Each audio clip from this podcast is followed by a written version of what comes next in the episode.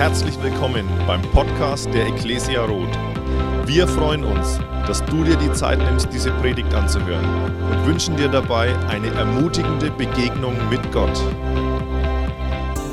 Es ist 25 Jahre fast her. Ich habe nachgedacht und dachte, es ist wirklich schon 25 Jahre her. Daran merkt man, man wird älter von alleine. Ähm, da habe ich eine folgenschwere Entscheidung getroffen. Ich habe ein Gebet gesprochen, in dem ich betete, Herr Jesus, ich möchte, dass du Herr in meinem Leben bist. Weil ich erlebt habe, dass es Gott gut mit mir meint. Und ich dachte, es ist gut, wenn er das Sagen in meinem Leben hat und nicht ich oder jemand anders. Und habe dieses Gebet gesprochen Vielleicht hast du es auch schon mal gemacht, dass du Gott so eingeladen hast zu sagen, hey, ich möchte, dass du Herr bist in meinem Leben. Dass du das Sagen hast. Und ähm, seitdem habe ich es nicht bereut. Also ich glaube, das erste Mal, wo ich diese, das hier erzählte, ist schon 15 Jahre her. ähm, schon 15 Jahre bin ich hier, ist schon verrückt, gell? Irgendwie, okay. Ähm, so gute Erfahrungen mit Gott, so gut zu erleben, dass er treu ist, dass er mich liebt, dass er es gut mit mir meint. Also ich merke, Gott hält sein Wort. Und trotzdem merke ich auch auf der anderen Seite, dass mich der Glaube herausfordert. Ich weiß nicht, wie es dir geht, aber ich merke, es gibt Kämpfe in meinem Leben, die hätte ich ohne den Herrn Jesus nicht. Vielleicht geht es dir anders, aber ich kenne seitdem ich Christ bin, plötzlich Ausgrenzung und Auseinandersetzung mit meinen Mitmenschen, die ich vorher nie hatte. Weiß nicht, wie es dir so geht, aber ich, ich, ich erlebe es dann schon in der Schule, dass Leute sagen, was? Das glaubst du wirklich, weil sich plötzlich Werte in meinem Leben geändert haben, ich eine andere Stellung oder andere Einstellung zum Leben bekommen habe, auch das Leben vor der Geburt. Übrigens hammermäßig cool. Unsere Gemeinde hat ungefähr zweieinhalbtausend Euro für dieses Babyflaschenprojekt gespendet. Also falls du dich noch erinnern kannst, Unterstützung für schwangere Frauen, die in Schwangerschaftskonflikt sind, sollen sie das Kind behalten oder nicht. Eine, eine Arbeit, die äh, privat finanziert ist. Die haben jetzt ein Büro aufgemacht vor ein paar Monaten in Berlin und kriegen seitdem so richtig viel Stress, weil die Leute es da so überhaupt nicht mögen, dass es eine Organisation gibt, die für das Leben berät das so auch ausgibt. Und sie sagten, seitdem werden sie mit Beratung gerade in Berlin überflutet, weil die Leute denken, wenn wir uns immer wieder zur Beratung anmelden, auch wenn wir nicht schwanger sind, dann sind die Leute wenigstens beschäftigt und können ihren Job nicht machen. Also unterstützt die Arbeit weiter im Gebet mit Geld. Ich glaube, es ist so gut, dass Menschen, die wirklich im Schwangerschaftskonflikt sind, für das Leben beraten werden. Warum? Weil Gott für das Leben ist. Aber plötzlich hast du Konflikte, die du nicht hast. Ähm, weil man nicht mehr mit allen Sachen so mit kann. Ich weiß, damals hat sich mein, mein, meine Party-Einstellung etwas verändert und wie man da umgeht. Und plötzlich denken die Leute, warum? Ähm, man kommt plötzlich in Gemeinde, weil Gott sagt, hey, es gibt mein Leib hier in dieser Welt und du hast mit Menschen zu tun. Meine Jugendleiterin hat damals gesagt, wisst ihr, wenn ich nicht Christ werde und Gott uns hier in dieser Gemeinde zusammengestellt hätte, hätte ich nie im Leben irgendetwas mit euch zu tun so anstrengend. Kämpfe, die man sonst nicht hätte. Ähm, du merkst plötzlich, kein gutes Mikro, keine gute Stimme. Mikro. Weiß nicht. Ich, ich kann mich immer ganz schlecht hören. Also Respekt vor euch, die euch das so antut, meine Stimme zu hören. Wenn man so selbst sich hört, dann findet man, man redet viel höher, als man sich selbst immer hört. So eine tiefe, bastige Stimme ist so schön, aber die kommt nicht. Egal. Okay. Ähm, Weißt du, und du, du, du bist mit Gott unterwegs und plötzlich merkst du, dass Sachen, die du immer gut fandest, er nicht mehr gut findet. Das Schlechtreden über andere, dass du merkst, oh nee, das ist, das ist nicht so drin. Dass andere Sachen, die du, denen du so hinterhergeguckt hast, Frauen oder Sachen, nee, ist falsch. Also Menschen, so, so, so das gewisse Umgang sagen, plötzlich greift Gott ganz tief in deine Persönlichkeit an, in deinem Handeln und stellt, fordert dich heraus. Ähm, da sind Haltungen in dir, die du bis jetzt immer ganz gut fandest und wo Gott sagt, die sind nicht gut. So Sachen, die er als Stolz definiert, wo du sagst, ich bin mehr als der andere und Gott sagt, sorry, das geht so nicht. Oder eine gewisse Passivität. Wusstest du, dass Gott dich oft herausfordert, irgendwo hinzugehen und Zeuge zu sein von Gott, Gott hineinzubringen? Und in deinem Innern sagst du, ich will damit nichts zu tun haben. Ich lebe mein Leben, die leben mein Leben, alles ist gut. Und plötzlich fordert dich Gott heraus. Und dann gibt es diese schwierigen Gebote. Ich meine nicht, du sollst nicht töten. Ich finde, das ist verhältnismäßig leicht zu halten. Aber so, du sollst deinen Nächsten lieben, du sollst den anderen höher achten als dich selbst und so denk mal drüber nach, was Gott alles sagt. Dann denkst du, Mann, oh Mann, kämpfe. Kämpfe, Kämpfe, die du mit dir selbst hast, die du mit deinem Umfeld hast, Kämpfe, die du mit Gott hast, die du alle nicht gehabt hättest, hättest du dieses Gebet nicht gesprochen, Jesus sei Herr in meinem Leben. Warum sage ich das? Weil ich will uns heute Morgen Mut machen, ähm, uns diesen Kampf zu stellen. Die Bibel spricht davon, dass wir einen Kampf des Glaubens zu kämpfen haben. Glaubenskämpfe. Kämpfe, die da sind, damit Jesus auch Herr bleibt und sich als Herr in unserem Leben auch durchsetzt. Und ich glaube, es ist so wichtig zu wissen, dass du, wir, du nicht alleine bist in diesem Kampf und dass es wirklich ähm, gut ist, ihn zu kämpfen, weil es so positive Früchte hat. Und ich möchte mal, dass wir einen Bibelvers zusammenlesen. Also du kannst äh, hinter mir gucken, da steht er. Oder, gleich zumindest, oder du schlägst deine Bibel auf. Also es ist in Hebräer 12, die Verse 1 bis 3.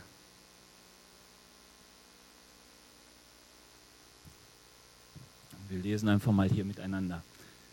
Also es ist interessant, wer den Hebräerbrief liest, ist super. Also wenn du mal verstehen willst, wie das Alte und das Neue Testament zusammenhängen, wie Judentum und Christentum zusammenhängen und so tiefe theologische Erkenntnis möchtest, lies mal den Hebräerbrief und am liebsten auch mit irgendeinem Kommentar, dann versteht man noch mehr. Und ähm, im Hebräer 11, also das Kapitel vorher, hat der Hebräerbriefschreiber ganz viel berichtet von Menschen, von denen du im Alten Testament liest. Und die diese Glaubenskämpfe hatten und wie sie mit diesen Kämpfen umgegangen ist. Und dann sagt er folgendes: Wir sind also von einer großen Schar von Zeugen umgeben, deren Leben uns zeigt, dass es durch den Glauben möglich ist, den uns aufgetragenen Kampf zu bestehen. Deshalb wollen auch wir, wie Läufer bei einem Wettkampf, mit aller Ausdauer dem Ziel entgegenlaufen. Wir wollen alles ablegen, was uns beim Laufen hindert, uns von der Sünde trennen, die uns so leicht gefangen nimmt, und unseren Blick auf Jesus richten, den Wegbereiter des Glaubens, der uns ans Ziel vorausgegangen ist. Weil Jesus wusste, welche Freude auf ihn wartete, nahm er den Tod am Kreuz auf sich und auch die Schande, die damit verbunden war, konnte ihn nicht abschrecken. Deshalb sitzt er jetzt auf dem Thron im Himmel an Gottes rechter Seite. Wenn ihr also in der Gefahr steht, müde zu werden, dann denkt an Jesus. Wie sehr wurde er von sündigen Menschen angefeindet und wie geduldig hat er alles ertragen. Wenn ihr euch das vor Augen haltet, werdet ihr den Mut nicht verlieren. Hey, Glaubenskämpfe können müde machen. Das ist, was da steht. Es kann müde machen, sich immer wieder in Auseinandersetzung zu befinden mit sich selbst, mit anderen, mit Gott. Und die Bibel sagt uns hier, dieser Kampf, den du erlebst, den ich erlebe, der ist uns auferlegt, das gehört zum Leben dazu, zum Glauben dazu. Aber du kannst diesen Kampf so kämpfen und so annehmen, dass er dich nicht müde macht, sondern dass du wie Jesus voller Freude auf das Ziel guckst. Und das finde ich so gut zu wissen, jetzt schon, schon am Anfang der Predigt, ähm, dass Glaubenskampf eine positive Frucht trägt. Und ich möchte einfach so drei Punkte beleuchten, die dir helfen, die uns helfen, diesen Glaubenskampf zu bestehen. Der erste ist, du bist nicht alleine. Ich weiß nicht, mit welchen Christen du dich so unterhältst, aber wenn du dich mit manchen unterhältst, hast du das Gefühl, du bist der Einzige, der im Glauben zu kämpfen hat. Oder? Also wenn Leute zu mir sagen, ach, seitdem ich Jesus habe, ist alles so gut, dann sage ich, also seitdem ich Jesus habe, habe ich Kämpfe, die kannte ich vorher nicht. Auch schon gemerkt, gell? Und es ist so wichtig, wenn du zu Jesus kommst, wenn er Herr deines Lebens ist, wirst du Kämpfe erleben und Schwierigkeiten haben aufgrund des Glaubens. Das ist Fakt. Und wenn du in die Bibel hineinschaust, dann liest du so viele Namen und deren Kämpfe, die sie haben aufgrund des Glaubens. Abraham. Abraham, Vater Abraham ist so eine bekannte Person. Und Abraham heißt es in der Bibel, ist der Vater des Glaubens. Warum? Weil er Gottes Wort hörte und diesem Wort vertraute und einfach seine Verwandten verließ, sein Heimatland verlief, verließ und irgendwie ins Unbekannte zog. Und warum? Weil Gott ihm gesagt hat, weißt du, Abraham, zieh in ein unbekanntes Land, ich werde dich vermehren, ich werde dich groß machen und so weiter, ich werde dich zum Segen setzen. Und Abraham hört. Und Gott hat ihm auch gesagt, ich werde deine Nachkommen vermehren. Und irgendwann so mit 90 Jahren sagte Abraham zu Gott, Gott, weißt du, eigentlich enttäuscht mich der Weg mit dir, weil meine Frau und ich, wir sind immer noch nicht schwanger. Kämpfe, die du plötzlich hast mit Gott, weil du auf sein Wort vertraust, aber nicht erlebst, wie dieses Wort sich in die Tat umsetzt. Ein Josef, Vielleicht kennt ihr die Geschichte von Josef, der dann so, so ganz, ganz, ganz oberes Tier in Ägypten wurde, Leute von der Hungersnot rettete und so. Der wird plötzlich ausgegrenzt von seiner eigenen Familie, wird verkauft, zu Unrecht beschuldigt und so weiter. Warum? Weil er Gott vertraut. Und du könntest jetzt Jeremia, Hannah, Elia, Petrus, Paulus, Maria, sogar Jesus nennen. Alle die kennen diese Kämpfe. Und wir, uns ist viel von diesen Kämpfen berichtet, von, von, von David, der plötzlich diese wunderschöne Frau sieht, auch noch nackt.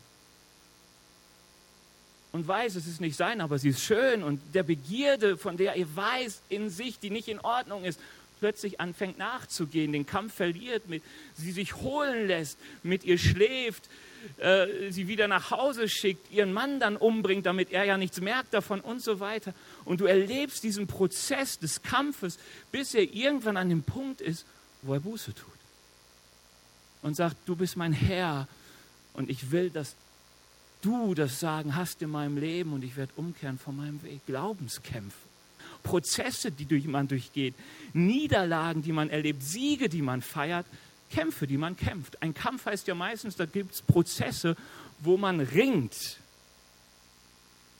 Auch schön bei Petrus zu sehen. Wie Menschenfurcht. Wer von euch fürchtet Menschen? Ah, ja. Hey, dürft ruhig die Hände. Menschenfurcht ist was, was die Bibel kennt, kenne ich, kennen viele von uns. Das heißt, du tust manche Dinge, von denen du weißt, dass sie richtig wären, tust du nicht, weil du Angst hast vor der Reaktion der Menschen um dich herum. Petrus war völliger Freund von Jesus und dachte, hey, dich werde ich nie verraten. Und dann merkt er, da sind Menschen, die haben Jesus nicht lieb und er ist in deren Umfeld. Und plötzlich konnte er sich nicht mehr zu Jesus bekennen. Und ein paar Jahre später merkst du, hey, ähnliche Situation, und Petrus steht vorne und fängt an zu predigen und sich zu Jesus zu bekennen.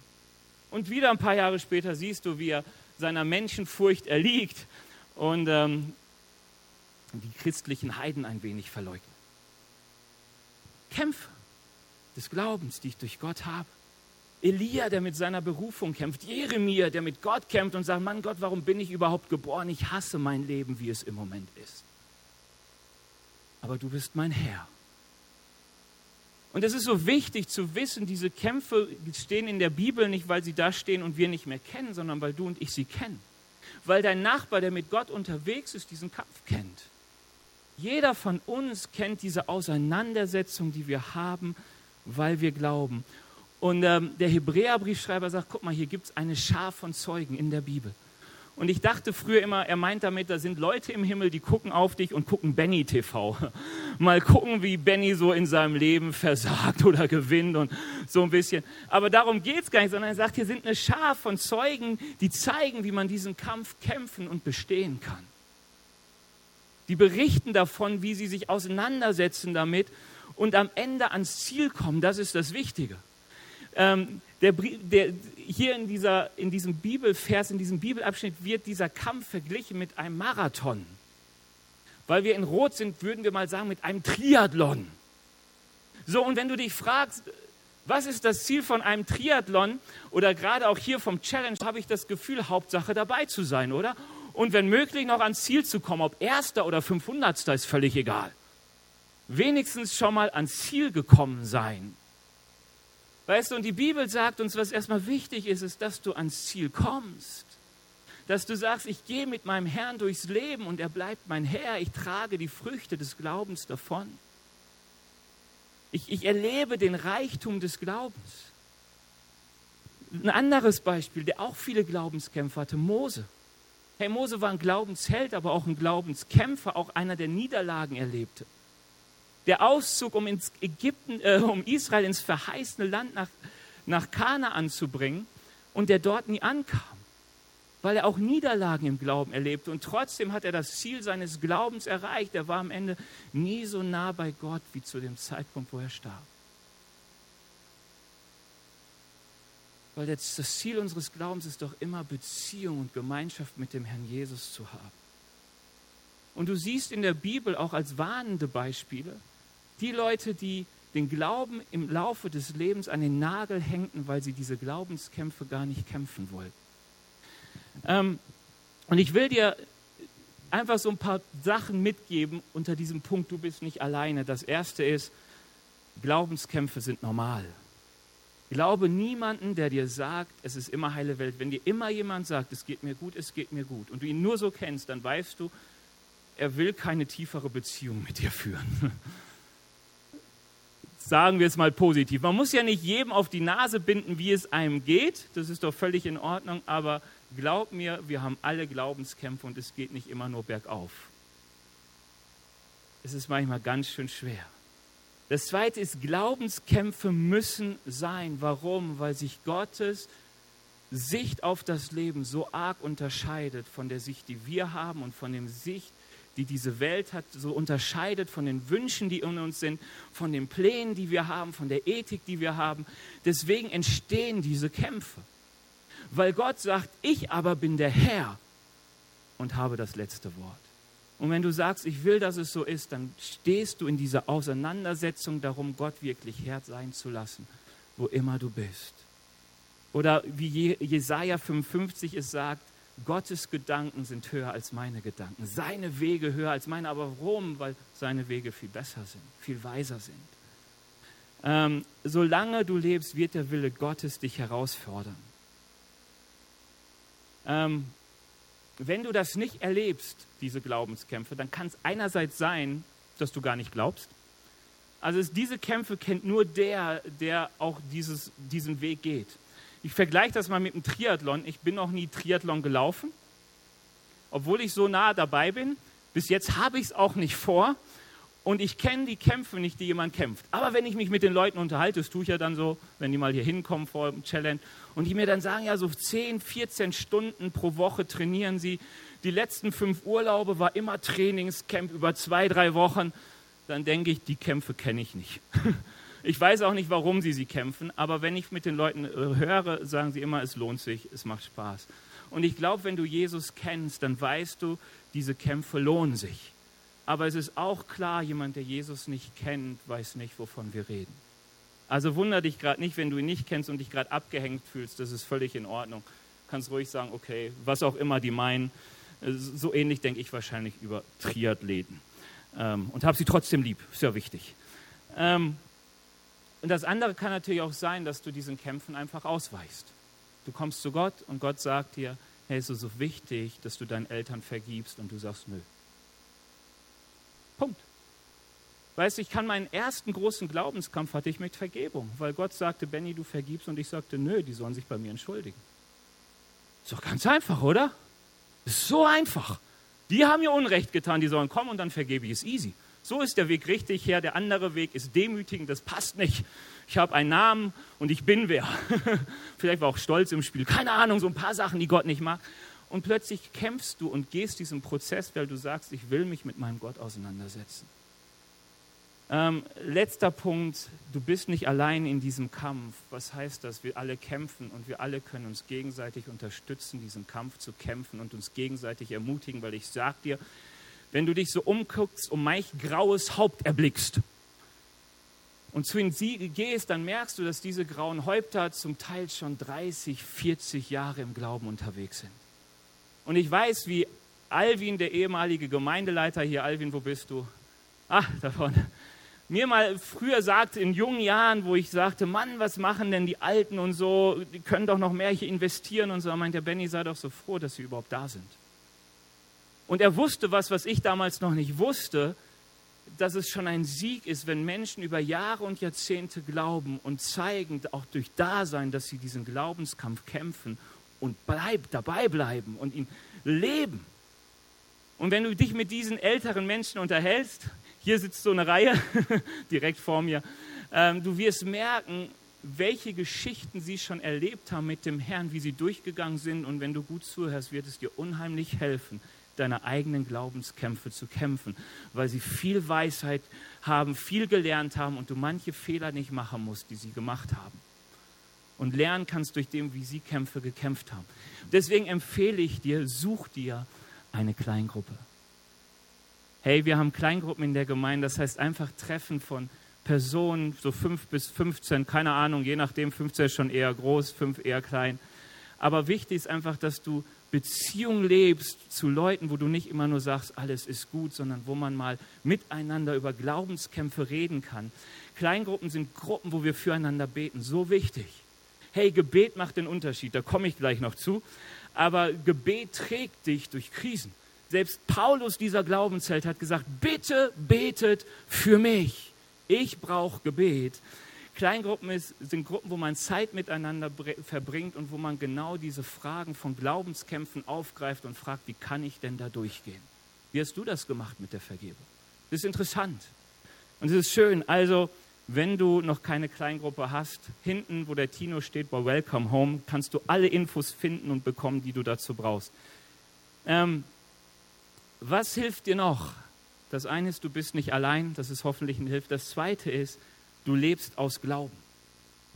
Weißt du, wenn du zu Jesus kommst, dann verändert sich die Frage dessen, jetzt wird es ein bisschen creepy, ähm, von dem, was echt ist und was nicht echt ist, oder von dem, was Wahrheit ist und von dem, was nicht Wahrheit ist.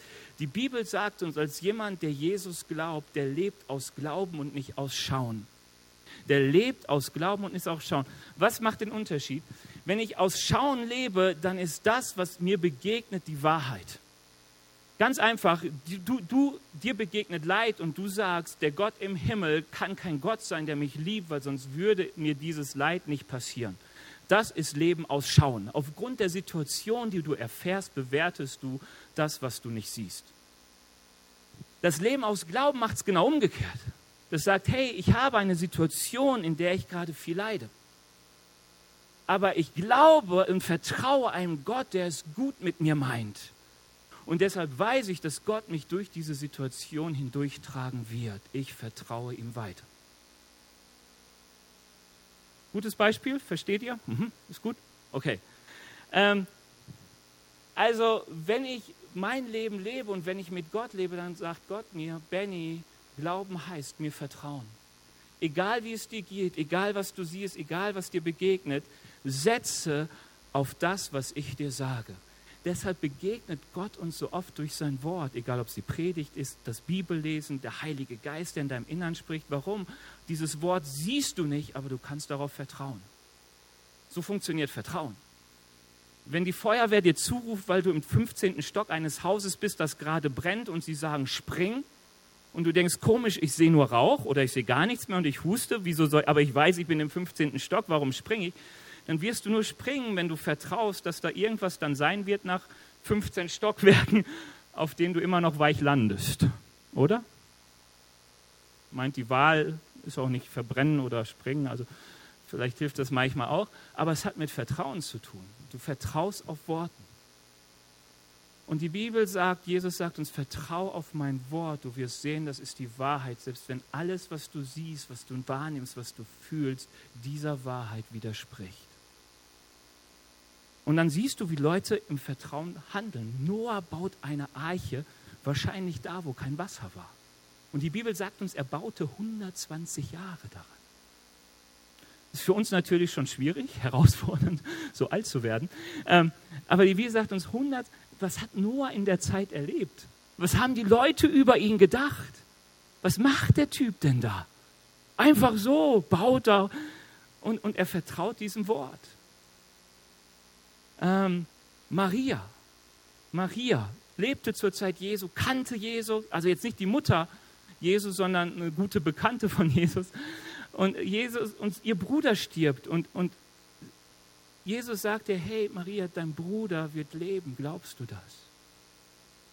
Glaubst du das? Vertraust du meinem Wort? Und sie sagt, ja, ich weiß irgendwann in der Ewigkeit. Nein, nein, ich bin die Auferstehung des Lebens. Glaubst du das? Ich werde ein Wort reden und er wird leben. Glaubst du das? Die Zeugen, von denen wir lesen, sind Zeugen, Menschen, die mit Gott unterwegs waren und die am Wort Gottes festhielten. Die vielleicht mal zweifeln. So ein Abraham, der mal zwischendurch dachte, Mann, jetzt bin ich und seine Frau, jetzt bin ich schon so 90 und so mit den Kindern wird schwierig, komm, wir suchen uns einen anderen Weg. Aber der dann mit 100 feststellen musste, okay, Gott hat den natürlichen Weg benutzt.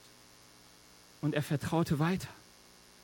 Ähm, David, ich mag David, der, der sich als König glaubte. Er bekam die Verheißung, du bist König und danach erlebt er gar nichts mehr davon, wurde verfolgt und was weiß ich nicht. Aber er glaubte dem Wort Gottes und handelte wie ein König, wo er noch kein König war. Er vertraute darauf. Weißt du, Gottes Wort steht immer über deinen Willen, über deine Wünsche, über deine Weisheit, über deine Wahrnehmung. Vertraue auf dieses Wort, das Gott dir gibt. Stärke dich in deinem Gottvertrauen. Wir müssen lernen, uns in Gott zu stärken. Und weißt du, was das Wichtigste ist, um dich in Gott zu stärken? Das ist deine Bibel und dein Gebetsleben. Die, die, der die wichtigste Grundlage für uns, uns im Glauben zu stärken, ist deine Bibel und dein Gebetsleben. Und wenn du denkst, Mann, ich ja, tue mich schwer mit Bibellesen, ich tue mich schwer mit Gebet, verstehe ich wirklich, verstehe ich wirklich. Auch du wirst merken, ist auch so ein Glaubenskampf, der herausfordernd ist. Aber ich sage dir, stell dich diesem Kampf. Weil gerade in Zeiten der Not ist es so wichtig, Glaubenskämpfe mit Gott zu kämpfen. Warum kennen wir so viele Glaubenskämpfe von Jeremia, von Elia, von Hannah? Ähm, warum kennen wir die? Weil wir die Gebete von ihnen kennen, wie sie mit Gott hadern und wie sie sagen, Herr, warum? Was soll das denn? Und die sich in der Beziehung mit Gott und in der Auseinandersetzung mit Gott wieder in ihrem Glauben stärken. Warum glaube ich noch? Weil ich immer weiß, der Beistand Gottes, Gott steht mir bei, er ist bei mir. Und das erkämpfe ich mir manchmal, weil ich merke, ich höre das Wort, aber ich sehe gar nichts mehr davon. Ich fange an zu zweifeln und ich merke, ich brauche wieder Kontakt mit Gott. Also deswegen meine Ermutigung, lerne dieses Wort auf dein Leben anzuwenden, zu hören, wie Gott zu dir redet durch sein Wort. Es ist so lebensspendend. Verlass dich nicht nur auf andere Menschen, nicht auf Fernsehprediger, auch nicht nur auf mich, sondern lerne selbst die in dieser Beziehung mit Gott verantwortlich umzugehen und seine, seine Gegenwart, die Gemeinschaft mit ihm zu suchen. Ich glaube, das ist so wichtig. Bitte, Ermutigung. Und wenn du sagst, hey, es ist so schwierig, dann geh in eine Kleingruppe, sag, ich habe so Probleme dabei, wie macht ihr das denn? Wie macht ihr das denn? Und dann wirst du verschiedene Tipps hören und du wirst denken, Mann, so geht das auch. Ich habe von unserem mittlerweile verstorbenen ähm, Ecclesia-Vorstand Bernd Scheven, der hat mal eine Predigt gehalten und hat gesagt, ben, nicht Benny, er hat vor allem gesagt, ich habe mich so oft schwer getan, Gott täglich zu suchen. Na, wie gesagt, ich habe mit Gott eine Vereinbarung getroffen. Einmal pro Monat werde ich ein ganzes Wochenende fasten und beten und woanders sein und auf deine Stimme hören. Du kannst jetzt sagen, weiß nicht, ob das gut ist, ob die Bibel mir was anderes sagt, aber er sagte, ich weiß, ich brauche die Beziehung, aber den Weg, wie es andere machen, hat bei mir nicht funktioniert. Ich suche mir einen Weg, der funktioniert. Aber ich brauche die Beziehung mit meinem Gott. Ähm, was du auch brauchst, ist Beziehung mit anderen Menschen. Mit anderen Christen, mit Menschen, die dich ermutigen, im Glauben weiterzugehen. Weißt du, Menschen, die dich entmutigen, im Glauben weiterzugehen, die findest du überall. Auch in der Gemeinde. Ey, glaub mir, wenn du siehst, wer, wer, wen, wen hat Jesus, nein, von wem wurde Jesus am meisten entmutigt? Von seinen Jüngern, oder? So, also manchmal sind die Menschen in deiner Nähe auch äh, die, die dich entmutigen, aber sie sind auch ganz oft die, die dich ermutigen. Und die Bibel stellt uns immer in Gemeinschaft mit anderen Christen. Da kommst du nicht drum herum. Also wenn du sagst, ich liebe den Herrn, aber ich liebe seine Gemeinde nicht, dann hast du einen Teil deines Glaubenskampfes schon verloren. Dich damit auseinanderzusetzen, dich in Gemeinschaft zu geben, ähm, mit, mit Menschen auch manchmal zu hadern, aber dich auch ermutigen, ent, ermutigen, trösten, ermahnen zu lassen, das ist auch manchmal ein Glaubenskampf, aber er ist so wertvoll. Mal die Hände hoch, wer sagt, in der Kleingruppe zu sein und mit Menschen mich zu umgeben und Menschen Einblick in mein Leben geben zu lassen, tut mir richtig gut. Wer gehört dazu? Ja, Hammer. Es ist so wertvoll. So wertvoll. Deshalb such wirklich Gemeinschaft mit anderen Christen. Im Gottesdienst zu sitzen, eine Predigt anzuhören, ist Gemeinschaft mit dem Wort Gottes, ist noch nicht Gemeinschaft mit anderen Christen so richtig. Gemeinschaft ist dann Gemeinschaft, wenn sie persönlich wird und wenn Menschen auch von dir das Vorrecht bekommen oder das Anrecht bekommen, in dein Leben hineinreden zu dürfen. Ähm und dann handel einfach aus Glauben. Trainiere deinen Glauben. Nur ein einziges Beispiel und dann gehen wir zum letzten Punkt und dann bin ich auch fertig. Wenn du Geldnot hast, weißt du, Geldnot sagt, der Herr versorgt mich nicht gut. Oder Geldnot sagt, ich habe ein Problem. Geldnot ist nichts Schönes, oder? Also wenn ich sehe, was so zum Teil, wie, in welcher Armut Menschen leben, auch in unserem Staat, dann denke ich, das ist nicht schön. Mieten steigen, Nebenkosten steigen und du musst irgendwie gucken, dass du dich um die Runden bringst. Und dann sagt der Herr noch, lebe großzügig. Gebe Geld, gebe Geld in die Gemeinde und so weiter. Und du denkst, das funktioniert nicht. Und ich sage dir, aus Glauben leben heißt, ich gebe Gott das, was er mir sagt, was ich geben soll und vertraue, ähm, dass er mich versorgt. Und wenn du in Geldnot bist, auch heute, fang an, im Glauben zu handeln gegenüber das, was Gott sagt. Gib Geld, lebe großzügig und vertraue darauf, dass er dich großzügig versorgen wird. Nicht aus Glauben handeln bedeutet, oh, ich habe wenig Geld. Als erstes streiche ich das, was mir der Schuldenberater immer sagt, ich gebe nichts mehr ins Reich Gottes. Dann ist das weise und nach dem Schauen gehandelt, aber nicht im Vertrauen zu Gott. Stärke deinen Glauben. Okay, letztes, und das ist wichtig, deine Geduld zahlt sich aus. Es ist total traurig, gerade für uns, die wir in einer schnelllebigen Zeit leben, wo man heute was bei Amazon bestellt und morgen es schon hat. Wo man Lieferando anruft und eine Stunde später hast du ein Essen serviert direkt vor deiner Tür. Halbe Stunde.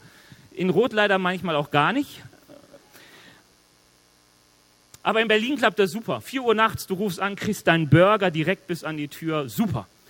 Ähm, also du bist in so einer Zeit, ich will heute und ich will heute. Und dann kommt Gott und redet durch Paulus und sagt, wisst ihr, Geduld habt ihr nötig. Oha. Mag ich aber nicht, geduldig sein. Ich bin ungeduldig. Das habe ich von meinem Vater. Kann ich schon mal sagen, Verantwortung weggeschoben, hat nichts mit mir zu tun. Sorry, Dad. So machen wir es gern, aber nein, auch mein Problem. Ungeduldig. Sachen sofort haben wollen. Die Bibel redet von Geduld oder vom Ausharren.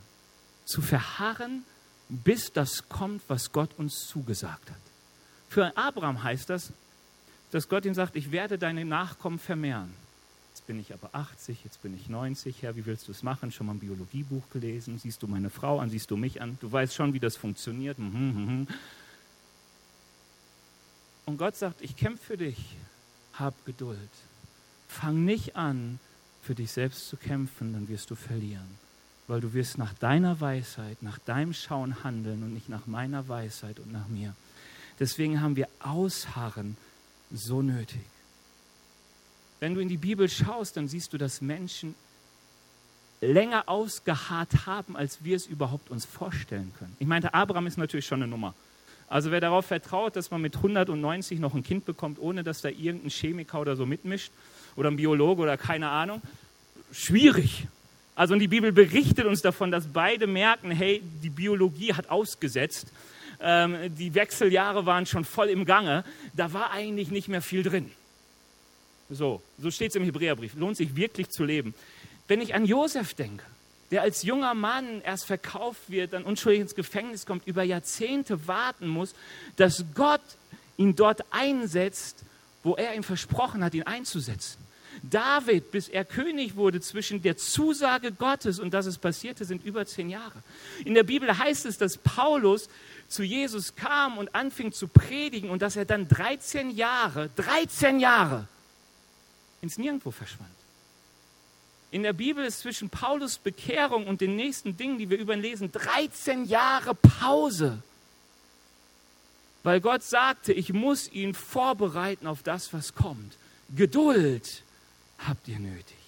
Israel 40 Jahre durch die Wüste wandern. Der Weg geht deutlich schneller. Das schaffst du unter einem Jahr, wenn du dich nicht verläufst und die Sonne zu heiß ist, du das Wasser nicht vergisst und so weiter. Das ist alles möglich.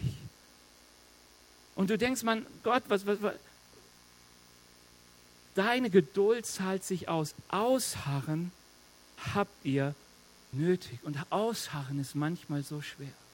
Auf Gott zu warten, dass er handelt, ist so schwer.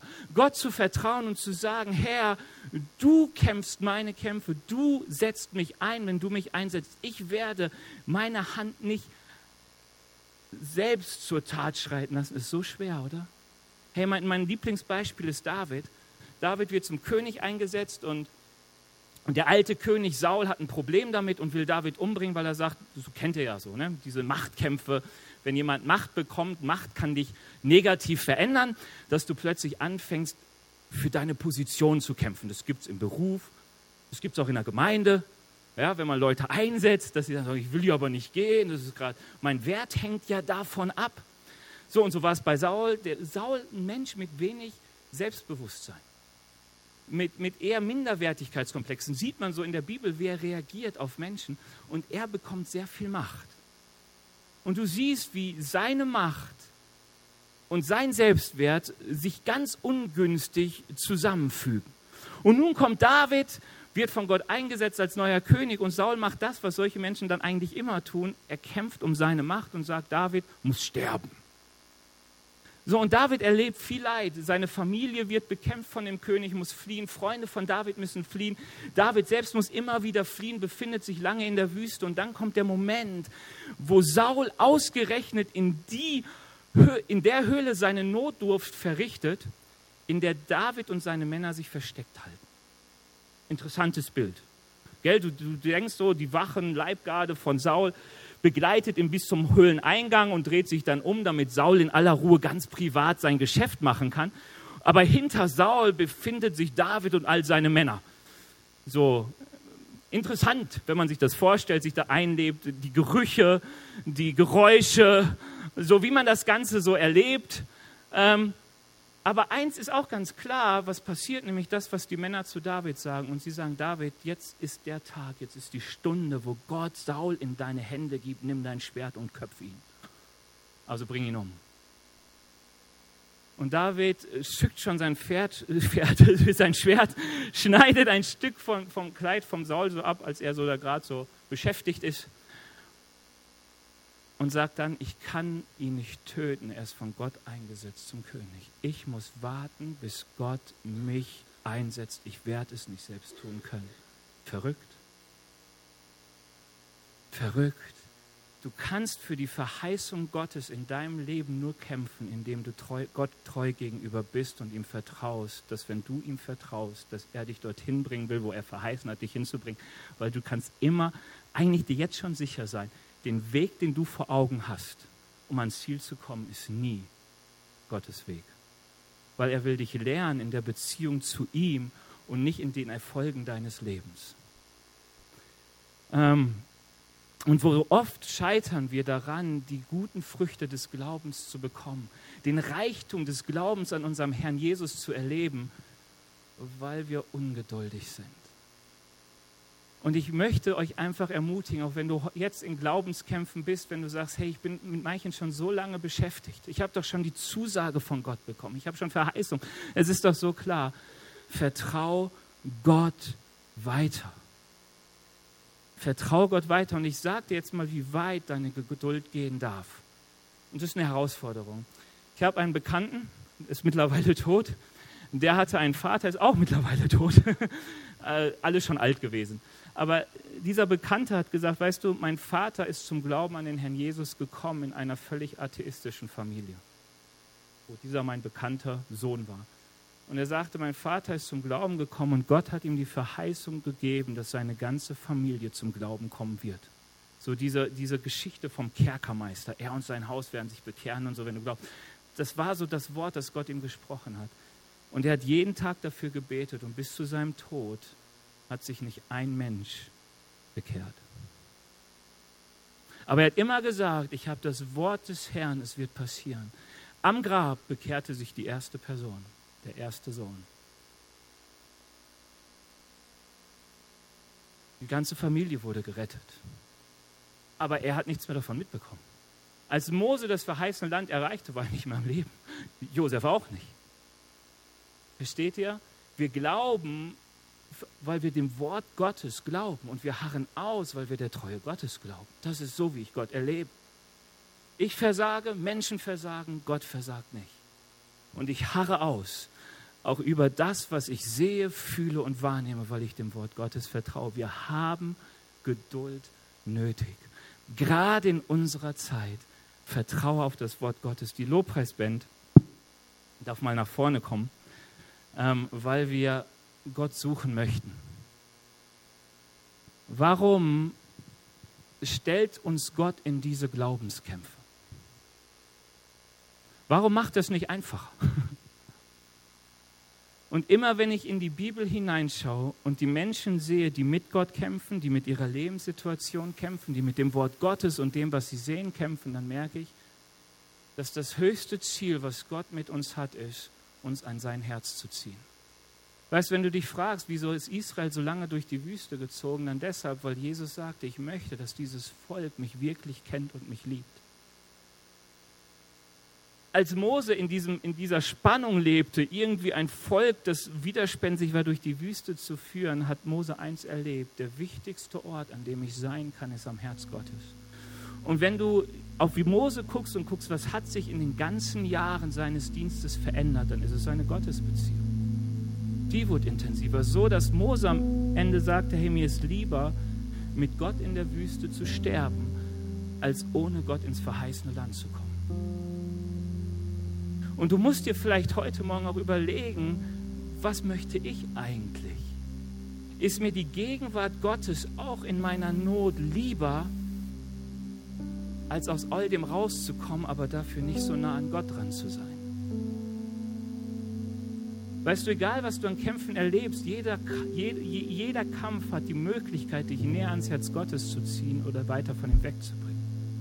Schau mal in die Bibel, so, so Glaubenshelden wie Elia der so viel, so viel erreichte, so viel machte, der war an einem, an, einem, an einem Punkt in seinem Leben gekommen, wo er sagte, Gott, ich will nur eines, sterben, und zwar jetzt. Ich will nicht mehr leben. Ich habe so für dich gekämpft, ich habe mich so aufgearbeitet für dich, ich will nicht mehr. Und Gott führt ihn ganz tief in die Wüste, weg von allen Aufgaben, die er hat. Und fängt an, mit Elia zu reden und ihn wieder an sein Herz zu ziehen. Und ich weiß, jede Not hat die Möglichkeit, Gott zu sagen, ich habe keinen Bock mehr auf dich, du bist nicht mein Gott. Das heißt aber auch im Schauen zu leben und nicht im Glauben oder zu sagen, ich stelle mich auf das Wort Gottes und ich fange an, mit meinem Gott zu kämpfen. Ich fange an, mit meinem Gott mich auseinanderzusetzen über das Leben, das ich führen muss. Ich setze mich mit Gott auseinander über die Schmerzen, die ich verspüre, über die Unzulänglichkeiten, die ich bei mir erlebe. Und werde erleben, wie Gott geduldig mit mir ist und wie das, was er mir zusagt, passieren wird. Es gibt nichts Schöneres, als mit Gott durchs Leben zu gehen. Amen. Lass uns mal aufstehen. Ich will für uns beten. Herr Jesus, ich danke dir dafür, dass du ein Gott bist, der für uns ist und der uns liebt und der das Beste für uns möchte. Herr Jesus, danke, dass du die Gemeinschaft mit uns liebst und dass du uns an dein Herz ziehen willst und dass du all das, was uns hindert, was uns blind macht für dich, dass du es aus dem Weg räumen möchtest. Und ich bete dich, dass du uns jetzt Freude an dir zusprichst, Frieden in dir, Herr, da wo wir Kämpfe haben, wo wir vielleicht verzweifelt sind, wo wir ungeduldig werden, wo wir anfangen für uns zu kämpfen. Herr Jesus, da bitte ich, dass du uns neuen Mut zusprichst. Herr Jesus, dass du uns jetzt begegnest, wenn wir dieses Lobpreislied singen. Herr Jesus, ich bete dich, dass, dass dein Friede neu in unser Herz einzieht. Dafür danke ich dir. Amen. Wenn du gerade in einem Glaubenskampf bist, hinten steht unser Gebetsteam in dieser Gebetsecke und du kannst jetzt gerne während des Liedes dorthin gehen. Sie wollen für dich und deine Situation beten. Insbesondere, dass Gott dir Mut zuspricht, dass du seinen Frieden neu erlebst, seine Freude erlebst, dass seine, dein Herz wieder Ruhe findet in deinem Gott. Und ich weiß, Gott kann darüber hinaus auch handeln und Situationen verändern. Aber vertraue Gott, dass er handelt durch Wir hoffen, dass dir diese Predigt gefallen hat und dich in deinem Leben mit Gott stärkt. Außerdem wollen wir dich gerne besser kennenlernen. Dazu bist du herzlich eingeladen, unsere Sonntagsgottesdienste um 10 und 17 Uhr zu besuchen. Schau doch mal auf www.ecclesia-rot.de vorbei oder auf den sozialen Medien unter Ecclesia Rot. Wir freuen uns auf dich.